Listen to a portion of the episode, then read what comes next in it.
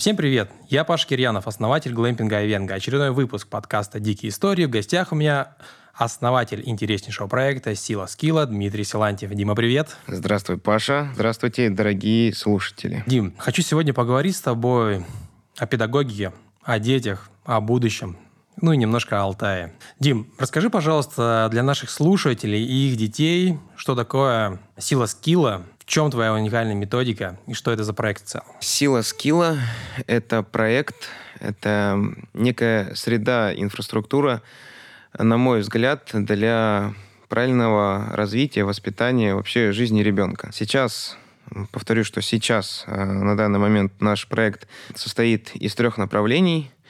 Это спортивный зал для детей, спортивные лагеря э, для детей и снековая продукция для активных детей. И вот этими тремя направлениями мне хочется создать э, некую среду для воспитания будущего поколения. Очень интересно. Но скажу тоже для наших читателей, что мой ребенок тоже ходит к тебе в зал, э, он просто в восторге ждет момента, когда же, когда же к Диме, к тренеру Диме он попадет. Вот, а я смотрю твой настрой на каждую тренировку меня на самом деле просто покоряет это, что я сам прошел там хоккейную школу в свое время, и я ностальгирую, что как жаль, что у нас не было таких тренеров. А расскажи, пожалуйста, Дим, а в чем, вот если мы говорим про зал, где он, кстати, находится? Основной зал, основной, он находится в Новосибирске при частной школе, школе Дубльиса, ProSchool, адрес Обская 48, дробь 1. Вот, это наш основной зал, где мы ведем свою основную деятельность. Понял. А какого возраста дети к тебе попадают? Так как флагманское направление у меня это группа раннего спортивного развития, ребятишки попадают ко мне с трех лет. Поскольку у нас продукт постоянно развивается, дети растут, дети не хотят от нас уходить, и это все выливается в новые направления. Но позиционирование у нас сейчас, что это зал именно для детей.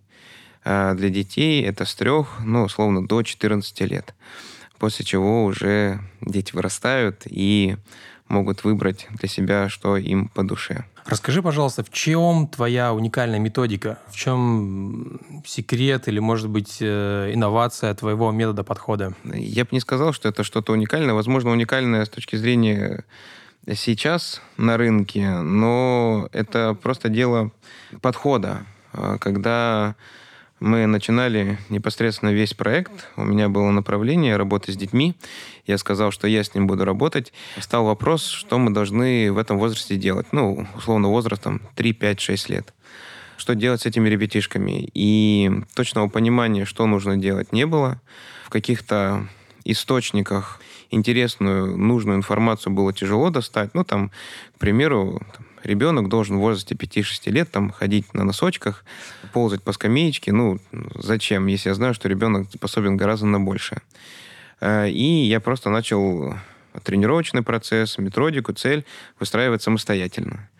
Э, первое, что мы сделали, это поставили цель, чего мы хотим на занятиях достичь, и позже уже эту цель э, разбили на задачи, и решая какую-то задачу, мы уже можем достичь этой цели. И раньше ну и сейчас, на самом деле, направление группы раннего спортивного развития ребятишки с 3 до 7 лет, главная цель – это определение предрасположенности ребенка для избранного вида спорта. Для чего мы это делаем? А, я считаю, что каждый человек, не только ребенок уникальный, ты и я, твой ребенок, мой ребенок, каждый обладает определенными способностями, которые ему даны. И если выявить эти способности и направить его в правильное русло, он попадет в ту спортивную нишу, в которой он будет гораздо более успешен. Но успех он не заключается именно в победе на соревнованиях, то, что ребенок будет занимать призовые места, это гораздо больше.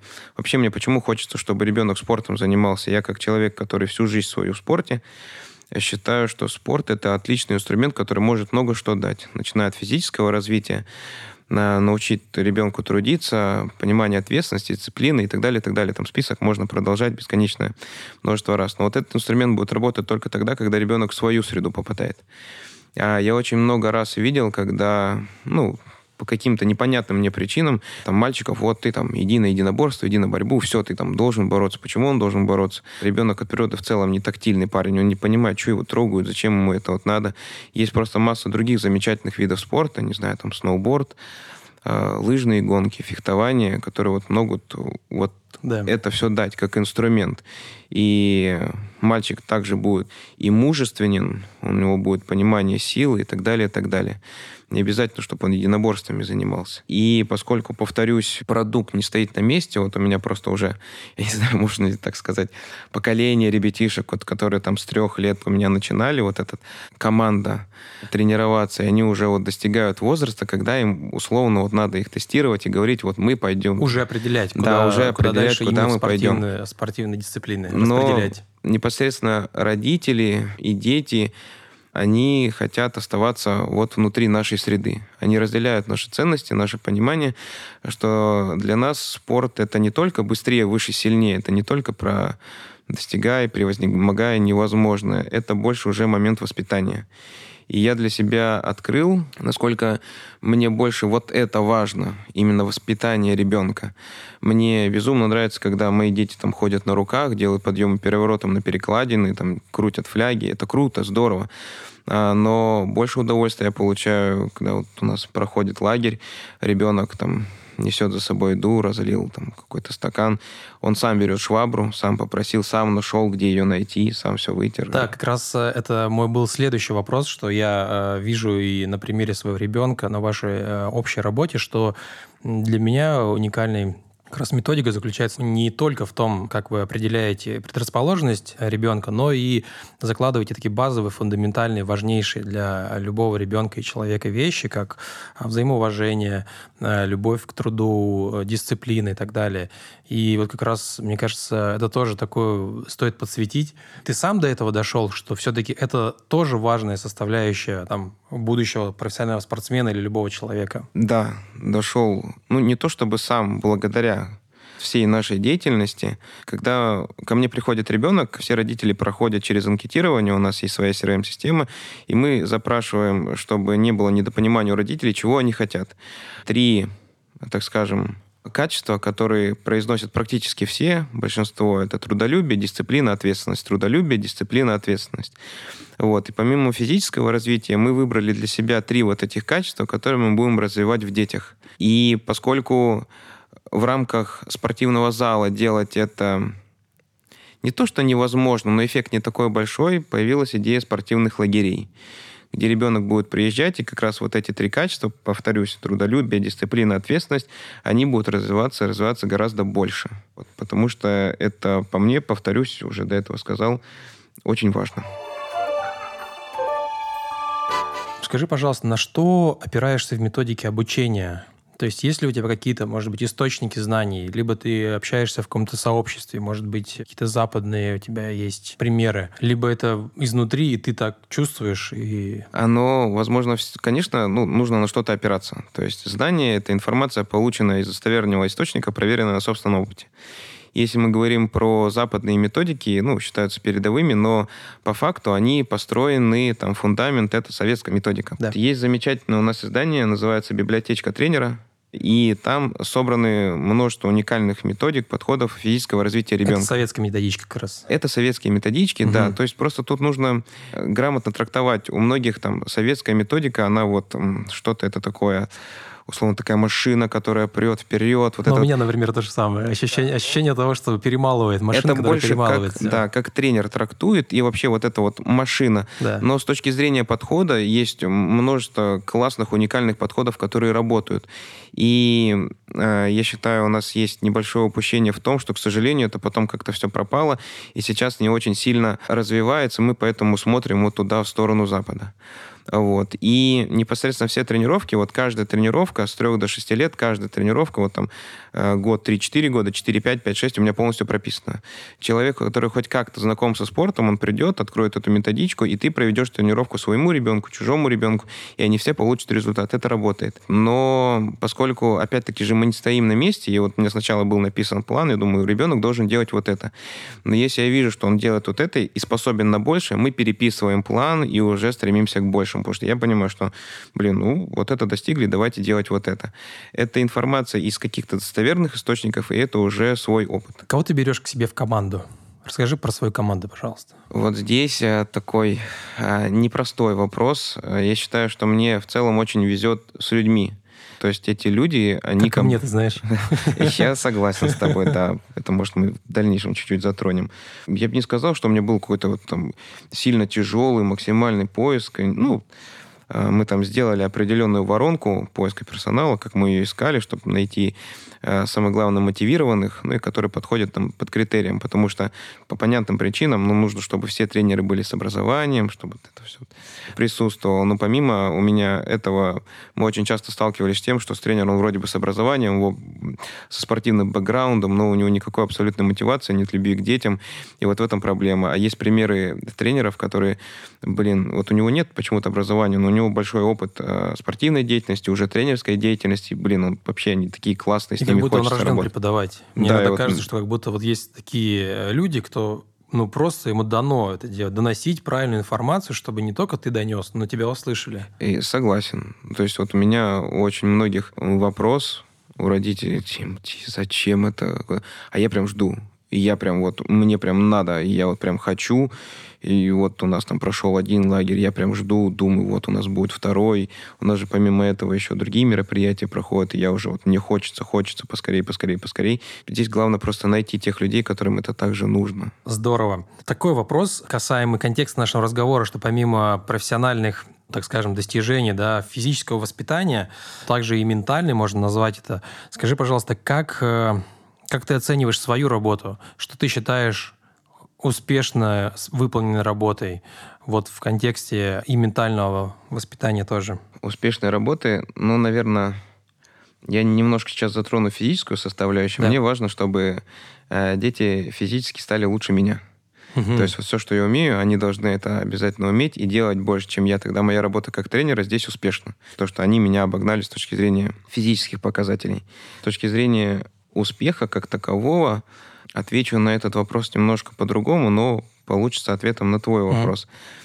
Для меня успех, у нас же сейчас это извращенное немного понятие, для многих добиться успеха это вот что-то материальное, да. что-то материальные какие-то свои вопросы закрыть и все. Нам с тобой э, знакомый человек, который э, был для меня, является всю жизнь примером, Александр Александрович Карелин, у него в интервью, в одном из интервью, была фраза, ну, если ты только деньги умеешь зарабатывать, то ты просто, там он по-другому выразился, я скажу, человек, который просто деньги зарабатывает. Да. То есть ну, это, это просто навык. Да. Просто навык. А успех, он складывается не только в этом, это то, какой ты отец, как ты воспитываешь там своего ребенка, это то, какой ты муж, как ты относишься со своей женой, какое у тебя к ней отношение, какой ты сын, брат, друг, и вот это вот все. И не только что ты вот что-то там себе заработал, а насколько много ты даешь. Что даешь обществу, на близки, близкому кругу своему, может, и не самому близкому. А, что ты даешь обществу. И вот это замечательно. И вот, это уже там, мы уходим на какие-то другие темы разговаривать там с точки зрения патриотизма и так далее, и так далее,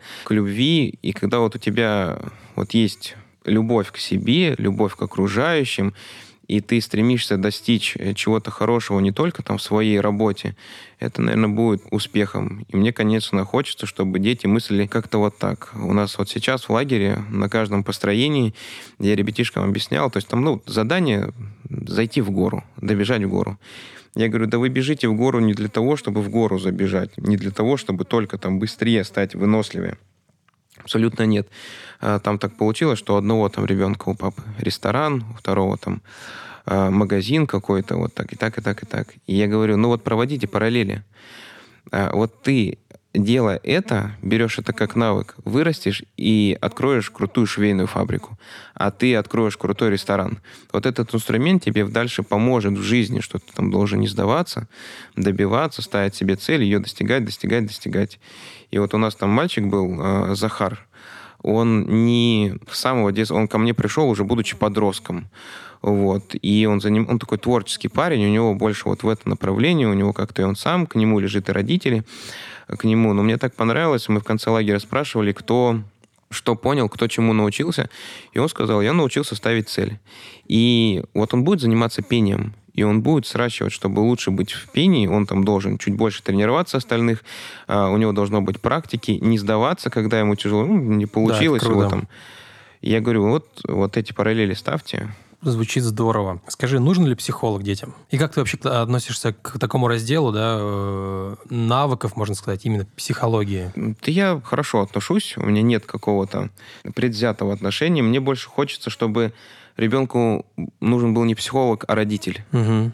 Мы не так давно общались с основателем там, других спортивных проектов для детей, и он мне показал такую интересную диаграмму в виде круга, что влияет на развитие ребенка. 50% это семья, 25% это генетика, 25% это общество. Психолога мы отнесем к обществу.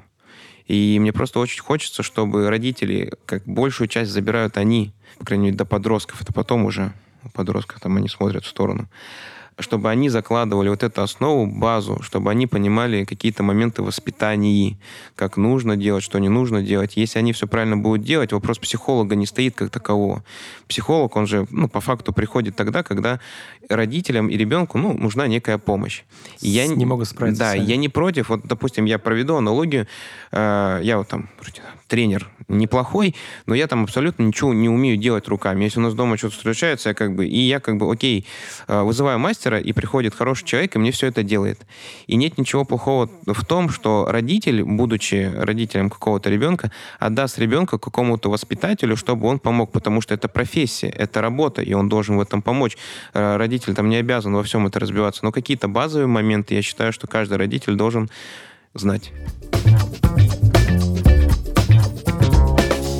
Скажи, влияние родителей на тренировочный процесс и на результат, каков он? Мы немного затронули, но были ли у тебя случаи такие, что кто-то из родителей говорит, Дим, ну неправильно ты тренируешь. Давай вот я тебе покажу, как натренировать. Или э, с трибуны кричит, как надо правильно, не знаю, приседать, кувыркаться и так далее. Вот процесс э, влияния родителей. Я уже как сказал, перед тем, как родители к нам приходят, они проходят условное анкетирование, я общаюсь, и я тоже стараюсь понять, а подойдут мне эти родители или нет. То есть у нас есть такое понимание, ну, доверие. Вот я когда на своем примере скажу, не знаю, приду какой-нибудь спа-салон, там, чтобы мне там сделали э, услуги массажа, условно. А я, поскольку в этом понимаю, я даже если буду знать, что мастер делает как бы не очень, я не буду так, а вот вы не так делаете. Я пришел, доверился, нет, ну там, окей, здесь нет. Значит, не мой э, мастер. Значит, нет, потому что вы приходите ко мне, доверяйте мне. Вот. Есть результаты, если результаты не будут, ну, то есть у меня даже практика есть, ни разу не было ни одного возврата, но я говорю, вот у меня там стоит абонемент столько-то, а если результата нет, я возвращаю деньги. Но результат всегда есть при систематичном посещении. Вот. А когда, конечно, родитель хочет там как-то что-то вот помочь. Одно дело, когда и вот у меня есть, э, мне безумно везет, опять-таки, говорю, с окружением родителей, которые помогают нам. То есть помогают э, очень там крупными вложениями и что-то еще. Ну, то есть для меня это нонсенс. Ну, опять-таки же, дети самое дорогое, возможно, так да. это и работает. Но у нас были прецеденты, когда родители как-то пытались, но это сразу жестко пресекалось. Я говорю, здесь так не работает. Здесь, ну, так условно не пройдет, результата да. не будет. Есть ли какие-то качества в детях, может быть, какие-то особенности, с которыми ты не готов их брать к себе в коллектив? Нет. Я считаю, что дети максимально чистые, хорошие создания, не знаю, правильно так сказать. Здесь больше дело в родителях. Вот я говорю, ребенок, понятно, что там какая-то роль играет генетика, окей. Но вот что потом дальше формируется, какой ребенок, вот что вот он может там себя плохо вести как-то еще, это родители это родители. И вот у меня есть э, ряд ребятишек, я им постоянно говорю одну фразу, я говорю, ты хороший мальчик. Ты хороший мальчик, но делаешь плохие поступки. Не делай плохие поступки, или иначе ты станешь плохим мальчиком.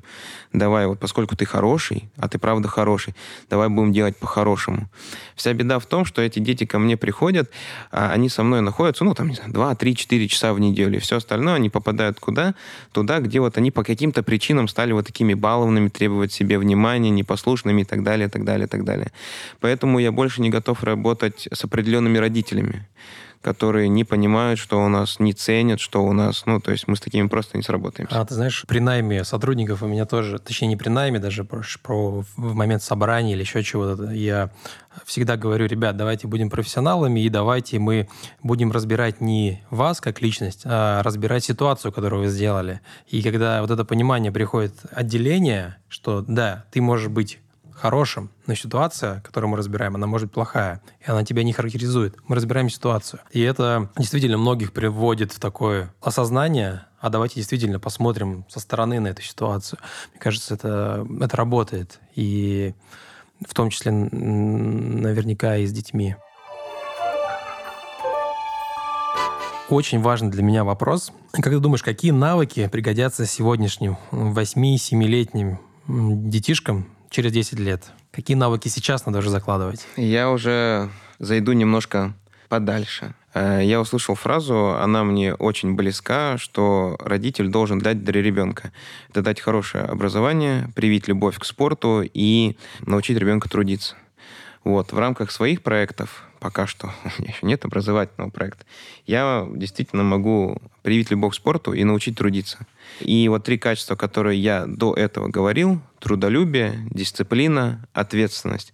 Вот эти три качества я хочу заложить в детях, потому что по своему примеру, по примеру своих успешных товарищей, старших друзей, я вижу, что в них это присутствует, и им это помогает решать какие-то задачи. И вот эти три качества я хочу в детях заложить, и они им обязательно понадобятся. Что там ребенок должен обязательно уметь трудиться, и мы не говорим про труд, что он обязательно что-то вот обязательно там руками должен создавать. Да, вот. Но момент, что вот у меня девочка, которая была, она говорит, я хочу вырасти и стать там биоинженером. Очень круто, это классно. Но давай понимать, что э, девочка Катя, которая час занимается биоинженерией в день, и девочка Мира, которая пять часов занимается биоинженерией в день, кто из них будет лучше? Да. Понятно, что там есть предрасположенность. предрасположенность, да, но опять-таки же не будем вот там, но все по, ставить порядок они. бьет класс, как да, правило. Да, да. И если мы говорим про дисциплину, а вообще там лексическое значение слова дисциплины – это умение соблюдать правила нормы в определенном месте в определенное время. И это тоже очень важно, что если у тебя вот распорядок дня, что вот есть у тебя тренировка, ты идешь на тренировку. Если у тебя работа, ты работаешь, ты не можешь себе позволить, вот у тебя есть твой проект, и ты такой, сегодня по собранию это пропущу, пойду вот там, не знаю, поплаваю. Так не работает, тогда не будет классной базы Айвенга, все там э, найдется тот человек, который будет более дисциплинирован, у него дело пойдет лучше, потому что он за всем этим следит. И с точки зрения ответственности э, тоже очень важно. Вот у меня, у многих сейчас детей, они постоянно например, он виноват, он виноват, он, а ты, а я, а мне не сказали, а вот он, а если бы да. было так только во всем виноват только ты сам. В хорошем виноват ты сам, в не очень хорошем, плохом виноват ты сам. То есть и для меня это самого было открытие, наверное, знаешь, там года 3-4 назад, честно, ну, все мы люди, а, у меня было не то, что какое-то вот желание, а были мысли о том, что а вот он за меня сделает, а вот это вот решится, а вот что-то там, и ты живешь, и ничего не происходит, а когда я говорю, я во всем, вот да. когда знаешь, а у нас в стране вот это происходит, а у нас, у меня все прекрасно как круто жить, э, не поверите, абсолютно вообще.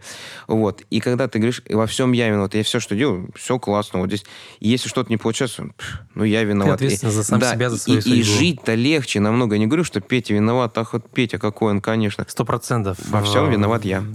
Такая проактивная позиция, которая ну, позволяет, по крайней мере, тебе быть ответственным и принимать решения, и что-то менять то, что ты действительно можешь до, до чего дотянуться и... С ней жить легче с такой позицией, это абсолютно.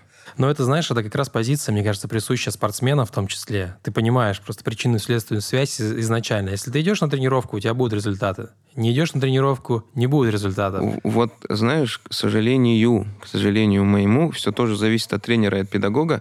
Если мы говорим про профессиональный спорт, задача профильного вида спорта – это подготовка спортсменов в этом виде спорта. То есть задача вот, вот этой, так скажем, машины спортивной, да. это так, чтобы ты там в соревнованиях по легкой атлетике бежал быстро. Я не говорю сейчас при всех, но вот эта задача. Там никто не ставит перед собой задачу воспитать что-то как-то. Это все либо приходит, либо не приходит. Я видел очень много спортсменов, профессиональных спортсменов, которые вот выходят из спорта, и они потеряны. Они, к сожалению, не понимают, что делать, как жить, что вообще происходит в этом мире. Он умеет классно там боксировать, он умеет классно там бегать, К сожалению, все. Здесь, мне кажется, было бы хорошо, если бы вот большинство тренеров и это внедряло тоже. Знаешь, такой момент затронул достаточно актуальный для меня. И вот э, в моем окружении есть такие ребята, которые давным-давно закончили с профессиональным спортом, которые были на высоком уровне. И действительно, они не могут адаптироваться к реальной, к обычной жизни. Вот как будто после спорта у них закончилось, и те высо- высоты, которые они достигли в спорте, они э, ну, просто не могут физически реализовать, и для них э, появляется такой, так скажем, депрессия появляется на многие-многие годы. А что же я делать-то теперь буду? Для меня такая тема больная, что вот я стараюсь всем донести. Вот мне сейчас 27, я свою, так скажем, карьеру спортивную закончил в 18, в 25 меня отпустило. Я не мог смотреть... То есть ты прожил тоже этот путь? И, конечно, то есть, ну, 25 лет, это буквально, вот, откровенно да. говоря, это там какой-то мотивационный фильм, какие-то соревнования, это там чувство неуверенности, что я чего-то не достиг, это слезы, это как так, нереализованность, почему вот так это получилось. Почему так это получилось? Вот возвращаясь к советской методике, говорю, вот э, любыми целями мы воспитаем чемпионов.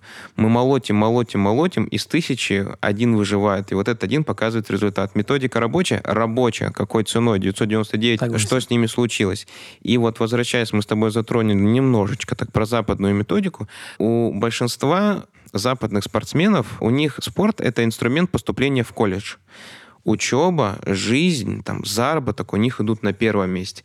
Спорт, он этому помогает. То есть у них спорт — это не книга, это страничка в книге. То есть они вот это проживают, берут от спорта, что могут дать, и идут вперед. Потому что людей, которые живут за счет спорта, ну, их там единицы. Ну, давайте возьмем, да возьмем всех спортсменов, ну, которые вот сейчас на слуху, там, наш боец Хабиб Нурмагомедов. Он, он не работает тренером, он пошел в бизнес. И спорт ему в этом помогает, то есть он какой-то у него был стартовый капитал, у него сложилось имя, и то есть он уже занимается другим. Слушай, вот. ну по нему можно сказать, что он достаточно умный, и сам по себе ты смотришь на него, знает языки. То есть а, даже вот эти все интервью, ты понимаешь, что это была полноценная работа. В первую очередь образование, дисциплина, и потом уже спортивные То есть достижения. Ну, у него просто есть понятие дисциплины, он понимает, что чтобы быть там первым в том же бизнесе, все, на, надо трудиться, что это не вот так. Это, к сожалению, не знаю, у нас сейчас складывается вот эта картинка благодаря интернетам и всему, что, а, да. Все должно быть вот По щелчку так. сейчас что-то получится. Кто-то да. придет, бросит мне мешок да, денег, вот тогда-то я заживу. Э, займемся вот этим, вот этим, там, заработаем первые 100 тысяч за два дня. Зарабатывают только те, кто это продают. Скажи, пожалуйста, не противоречит ли дисциплина, ответственность, э, трудолюбие, трудолюбие креативности? Вот кто-то нас сейчас слушает и скажет, да нет, я хочу, чтобы мой э, ребенок был креативный, потому что у нас э, эра вот как раз креатива, придумывания, интеллекта, а тут мне говорят про какую-то дисциплину, я не хочу быть роботом. Дисциплина-быть э, как все, ходить на работу. Нет ли здесь противоречия? Именно в творчеством, с креативом, с творчеством, с самореализацией, возможно. Знаете, вот э, давайте так, это для меня тоже один из примеров, очень мне нравится этот человек, а, Артемий Лебедев. Да. Uh, у него, мне кажется, самая известная студия, но она и самая лучшая. Что я буду говорить, самая что она первая, я бы сказал. Самая первая, самая лучшая. Первая. Ну, то есть там, но насколько товарищ дисциплинирован во всех вопросах, насколько он трудолюбив, вот у него там выходит подкаст каждую вторник и пятницу. Что бы ни происходило, будь любезен, сколько бы у него там работы не было, раз, два, три, четыре, вот это, вот это порядок, вот это класс. Несмотря на то, что он творческая профессия, это знаешь, мы в свое время натыкались на людей, которые там, ну, не знаю, дизайнеры, видеографы, фотографы, насколько сильно люди задерживали какие-то дедлайны временные, все вот это срывались, и они оправдывались. Ну, творчество вот это требует, алло, там, прекращайте. Это, ничего. это моя больная тема. Да, вот это, да это просто те люди, которые почему-то считают, что это нормально, а это ненормально. Абсолютно. Если этот человек, у него там, я не знаю, сорвет кран, сорвет кран, да. и сантехник, сегодня не пойдет, сегодня так, настроение не то. Да. да. Он вообще и зайдет, он зайдет, закажет себе кофе, ему там бариста, что-то лата не хочу тебе готовить, приготовлю америка... да, сегодня, да. американо приготовлю. Возможно, у них тогда начнет переключаться, но опять-таки же э, чаще всего вот эти люди, там, они, может, не так сильно с творчеством. Ну, на примере моей жены, она дизайнер интерьера, она какую-то часть своей жизни, ее отец а, он ее вот дисциплинировал спортом, показывал, угу. что это очень важно. И не знаю, насколько благодаря спорту, либо просто примером отца и ее характеру, несмотря на то, что она в творческой профессии, раз, два, три, четыре. Все по порядку и по полочкам. И тогда вот это вот будет хорошим результатом. Ты знаешь, э, отсюда следует, возможно, даже творческим людям, креативным, в большей степени требуется вот эти э, навыки, про которые мы с тобой сегодня говорим, правда? Я с тобой согласен, да, они, конечно, они, они всем нужны, они всем нужны. Ну и говорю, что очень много людей, которые вот, они там спортом не занимались по каким-то причинам, я не знаю, там, да, мы возьмем там актеров, кого-то еще, вот мы там даже сейчас, Марк Цукерберг, да. они все идут в спорт. Джофф Безос, почему они идут туда в спорт? Они идут в спорт, ну, наверное, они что-то понимают. Если они достигли, да, так скажем, успеха в понимании многом, что вот они много заработали, создали что-то интересное, классное, крутое, чего они в спорт-то идут? Да. Для чего? Ну, что-то они, значит, понимают в этом, что он им тоже необходим. Скажи, еще один вопрос, и перейдем к другой теме. Можно ли представить успешного человека, не знаю, ребенка, без э, физической активности, без спорта? Книги, общение, учеба, точка. Есть ли у тебя в твоей системе координат вот такой образ? Я просто хочу вспомнить для себя пример. Наверное, да, конечно, можно. Конечно, можно. Здесь мы просто говорим про... Вот, видишь, немножечко уходим от темы, что спорт — это не быстрее, выше, сильнее есть определенные навыки, и я вот эти навыки, мне кажется, если я там обучусь искусству игре в шахматы, ну, хотя это тоже спорт, и те дети, которые будут играть со мной в шахматы, они это тоже получат. Да. Которые будут читать со мной книги, они это тоже получат. То есть здесь просто грамотно вот это выстраивать. Но если люди попадут в это окружение, они начнут заниматься спортом. Слушай, я полностью с тобой согласен. Это как раз, мне кажется, вот это главная э, ваша ценность твоего проекта. Это уникально. Давай поговорим о детском лагере «Сила Кэмп», правильно? Да. Мы с тобой встретились у нас на, на объекте в глэмпинге Айвенга на берегу Катуни. Я очередной раз просто восхитился, можно сказать, твоей смелостью привести по-моему, порядка 10 детишек, да? 14 детей. 14 детишек, 7-8 лет. Мы встретились, э, можно сказать, в дикой природе. Расскажи про этот проект. Как он прошел? Какие впечатления у детишек? Какие впечатления у тебя? Какие впечатления у родителей? То есть как вообще зародилась идея этого проекта? Когда у нас появился свой зал, а, ну, новый, так скажем, зал на новых территориях. Там инфраструктура позволяла провести лагерь дневного пребывания.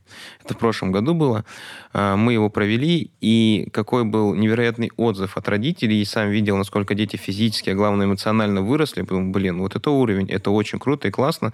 Не знаю, помнишь ты или нет, или мы больше с Юлей общались по поводу того, чтобы попробовать провести выездной лагерь. Но я сам люблю, вот я там лагерь там, готовлю за полгода. Да. Я отложил эту тему на следующий год, потому что не хотелось делать помню, все помню, в да. торопях. И вот этот лагерь выезд мы готовили же с зимы.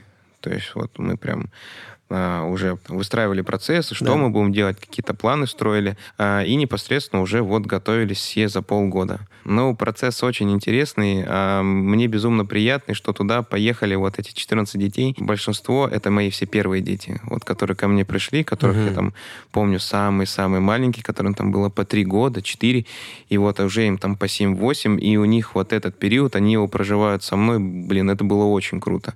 Разделить с ними эти первые эмоции, прожить с ними эту неделю, это было очень классно. Было трудно, но чем труднее, тем интереснее. Я всегда себе это повторяю. Трудно не только нам, трудно и детям, потому что они попали в новое для них место, непривычное, не было родителей, кому-то было не сильно комфортно, кому-то там что-то не нравилось в еде, кому-то там что-то, но вот через Надо вот сказать, это... что еще мобильной связи не было. Мобильной связи, интернета интернет не было. Это такой, да.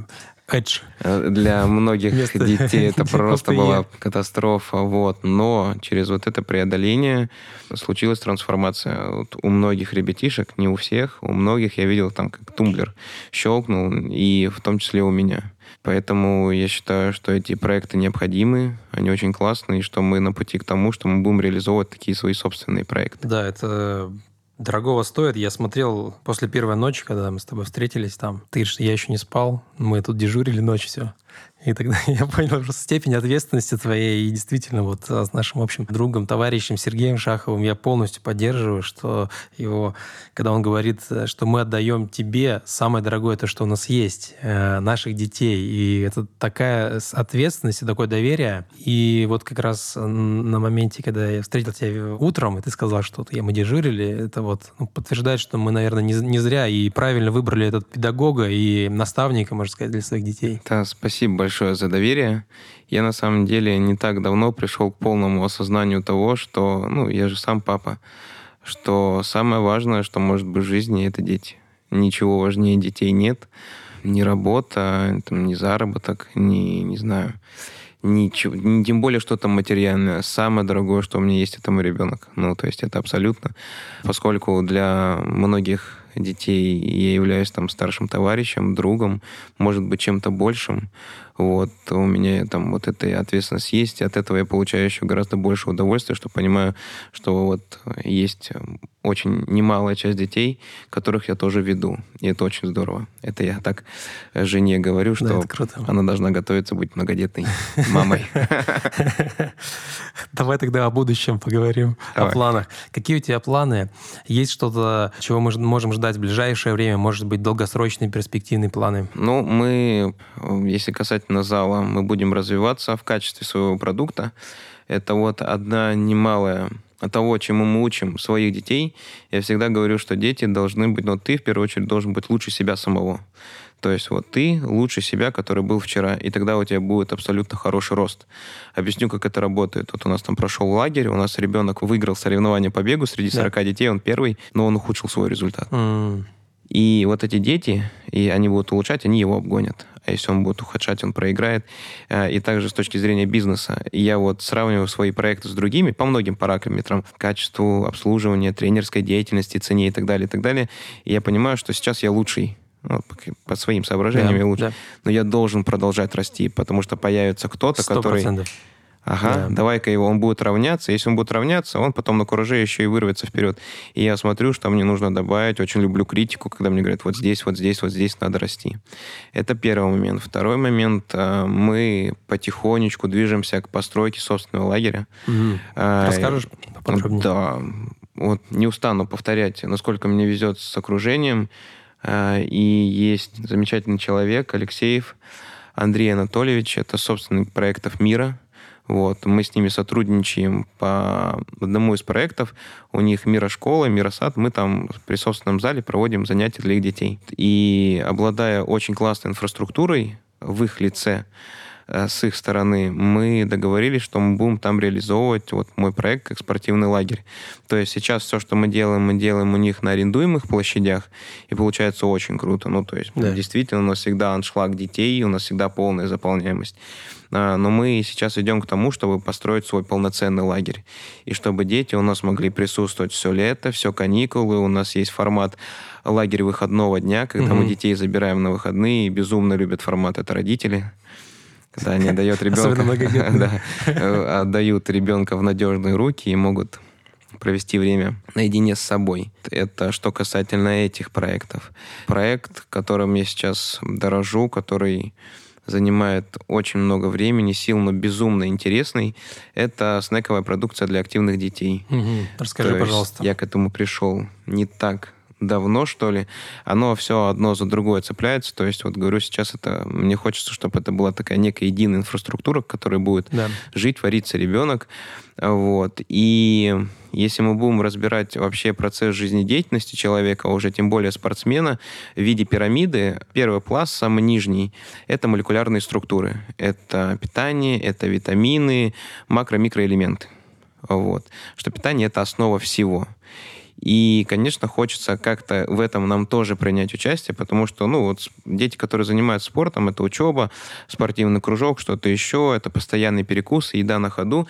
И уже как отец я столкнулся с тем, что а ничего хорошего-то нет, действительно нет ничего хорошего. Мы такие, блин, этим мы будем заниматься. Ниша для, ниша для реализации. Да, вот здесь мы хотим поучаствовать, и вот мы сейчас на первый наш продукт, который мы уже, я уже прям такой, да, да, вот сейчас. Нет случайно с собой тебе уже тестовых э, образцов? Тестовые уже пили несколько раз. Это лимонады, детские лимонады, натуральные, без консервантов, без красителей, без добавленного сахара абсолютно. И они получились достаточно вкусные. И вот э, будем реализовывать их в ближайшее время. Сейчас мы уже там, ну, там все, финальная стадия. Да. Я вот сейчас перед встречей с тобой забрал декларацию соответствия, что все хорошо, что все здорово. Прошли лабораторные испытания. У нас сейчас готовится этикетка, и мы будем готовы. И как мне удалось срастить еще непосредственно вот все это вместе, э, на упаковку нашей снековой продукции, будто это лимонады, батончики, гранолы и дальше там печенье, что мы еще придумаем, попадают мои дети. Угу. Мои дети, которые добиваются каких-то результатов относительно себя. И это будет возможность для всех детей себя проявить. То есть мы создаем персонажей по их фотографии, размещаем их на упаковке. Сзади... Своего рода такая заслуга, да? Ты вот да, ну выполнил, ну, показал да, и вот, блин, смотрите, вот, это а я... Вот, да. да, это некий внешний мотиватор. То есть есть же внутренний мотиватор, да. это там стремление побеждать, когда вот побеждают вот эти все эмоции, быть первым, учиться новому но это такой очень непростой мотиватор, это надо трудиться. А есть внешний мотиватор, там некий приз, вознаграждение, и когда ребенок видит, блин, это я. Всплеск эндорфина, знаешь, появляется сразу так в мозгу и так и, и растекается по И по если телу. вот соединить э, все это вместе, я не так давно делился, я много с кем этим делюсь, это прям все, я прям поставил себе цель, это вижу. У меня есть четкое понимание, как ребенок должен проводить свое детство. То есть, что это должно быть очень много движения, это должно быть активное детство, оно должно быть в общении, оно должно быть вот постоянно... Классный коллектив в том да, числе, правда? Да, который вот дает тебе расти, и вот это вот все здорово, это все под присмотром. И с точки зрения вот, вот этой снековой продукции, родители ребенок, они как-то немного смогут хотя бы приобщиться. Угу. Они поймут, что это такое, они разделят, может, некоторый наш образ жизни и захотят к нему присоединиться. Да. Круто, отличные планы, знаешь, поддерживаю тебя во всем. Еще я помню, как-то с тобой перекинулись несколькими фразами. Я сказал, что, Дим, тебе когда-нибудь стоит открыть образовательный центр для педагогов, для будущих тренеров. Вот если вдруг у тебя появится такая идея, готов тебя поддержать, потому что, мне кажется, это очень важно и востребовано, чтобы наши дети, э, ну, действительно, э, учились у профессионалов, чтобы профессионалы были их наставниками. Дим, спасибо тебе за время. Интереснейшая беседа. Спасибо. Тебе спасибо большое. Всем до свидания.